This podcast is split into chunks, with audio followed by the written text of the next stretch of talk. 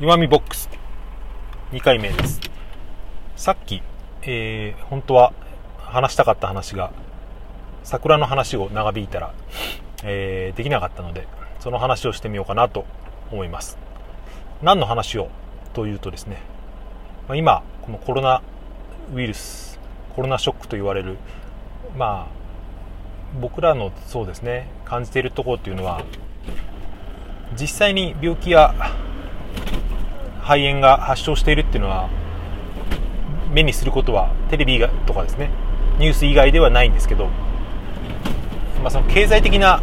影響がどのぐらい出てるかっていうところを、うん、考えて今僕が感じていることっていうことですね。これはその置いている立場とかですね働いている業界とかで多分かなり変わってくることだと思うんでこれはあくまでも僕が感じている、えー、2020年3月23日に僕が感じているっていう、えー、状況をですね話してみたいと思います、まあ、何かの参考に、えー、なるのかならないのかは分かりませんが話してみたいと思います。まず、えー、僕がですね僕の状況なんですけど状況というか何をしているのかっていう話でまあ、えー、あんまり仕事の話とかはそんなにですね、まあ、別にバレてもいいんですけどあまり話したくないんですが、えー、ま、簡単に言うと運送業界というかうん何て言うんでしょうね。一応大きく分けると製造業になるんですけど建築的な建築業製造業的な、まあ、その中の運送業、配送的な業務をしています、まあ、今本当にですね毎日トラックを運転してるんですよ、まあ、小さいトラックなんですけど、でまあ、ルート配送みたいなことをやっていてですね、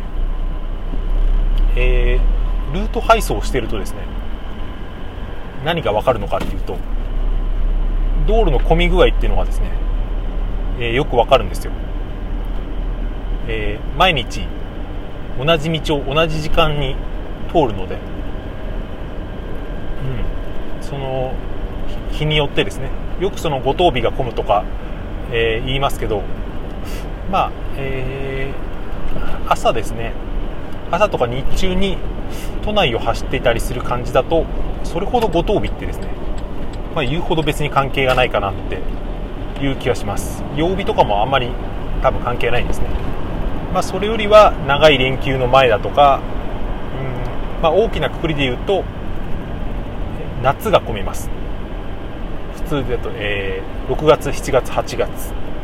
これ、えー、統計もあるんですけど1年間で一番道路が混むのは8月っていう。これ日本全国というよりも、えー、首都圏とか都内に限った話みたいですけどこれは高速道路の謎という本にですね、えー、新書なんですけどそれに書いてあった話で実際に走っている僕もそうやって感じています。それでですね、えーまあ3月ももちろんですね。混みます。普通は、まあ、多くの会社が年度末になる会社が多いので3月と12月っていうのは基本的には書き入れ時なので、えー、道は混みます。それ以上に8月が混むっていうのは、まあ、あまり知られてない事実だと思うんですけどそれで3月ですね。今月の今年の3月の上旬っていうのはですね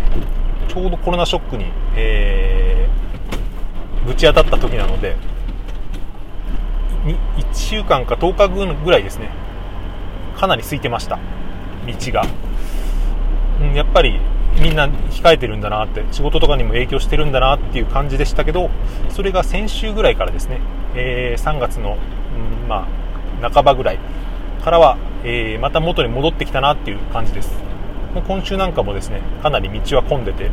あいつもの3月な、えー、混み具合だなっていう感じはしてますね。それで、えー、コロナショックの他の経済的な影響なんですけど今のところは別に関係して出てないかなという感じです。その製造業と言いましたけど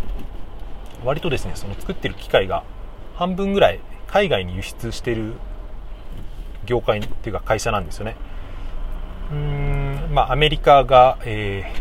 ー、多くを占めてあとヨーロッパアジアアフリカいろんなところに出してるんですけど、えー、そういう輸出メインの輸出が大半を占める、えー、製造業ということで前回のコロナショックの時はですね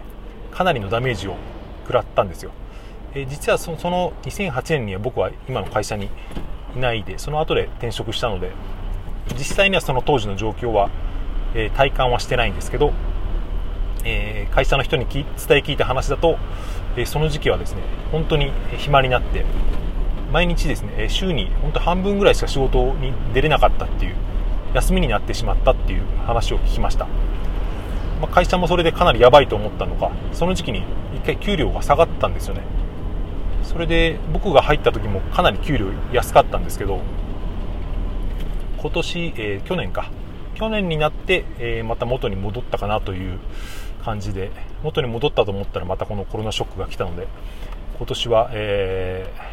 ー、会社の状況はどうなんだろうなと思ってます。それでニュースなんかを見てみると今アメリカがかなりやばい状況になってますよね。ヨーロッパもそうですね。なのでこれからその輸出とか、まあ、アメリカの建築業界とかそういうのがどうなっていくのかっていうのはによると思うんですけどそれで製品の注文がストップしてしまうようなことがあれば、まあ、時間差で日本にいる、えー、僕の仕事にも影響が出てくるかなという感じですかね。えー、なので、まあ、今僕がいる、まあ、運送業界、まあ、流通とか物流業界から見たですね3月23日時点の日本の状況というのは、えー、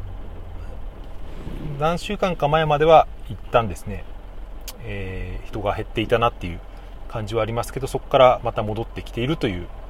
状況で、まあ、これは普通に街を歩いていたりしてもですね、えー、感じるのと結構共通する部分があるのかなと思います。ただまあこれからどうなるかですよね。うん、まあ、僕は主にそのテレビとか見ないんでツイッターとかネットからの情報源がメインなんですけどそれを見てるとですね相当悲観論が多いというか、うん、今からが地獄だって言ってる人は結構いますよね。うんこれがどうなるのかちょっとわからないんですけど、まあ、僕自身はですね、まあえー、ちょこちょこってやってた資産運用をですね今一旦全部チャラに戻してしまってですねもうそうなるとですねこれ不思議なもんで、うん、もっと株価とか下がってくんないかなぐらいに思っちゃうんですよね。不謹慎なんですけど。それでまあつまりやっぱりその悲観論を煽る人っていうのはもしかしたらその人もポジション的には買い時を狙っているような人なのかなっていうですね、まあ、そんなうがった見方もしたりしました。ちょっと最後話がずれてしまいましたが、えー、そんな話をして、えー、今日も放送は終わりにしたいと思います。それでは聞いていただいてありがとうございました、さようなら。また明日。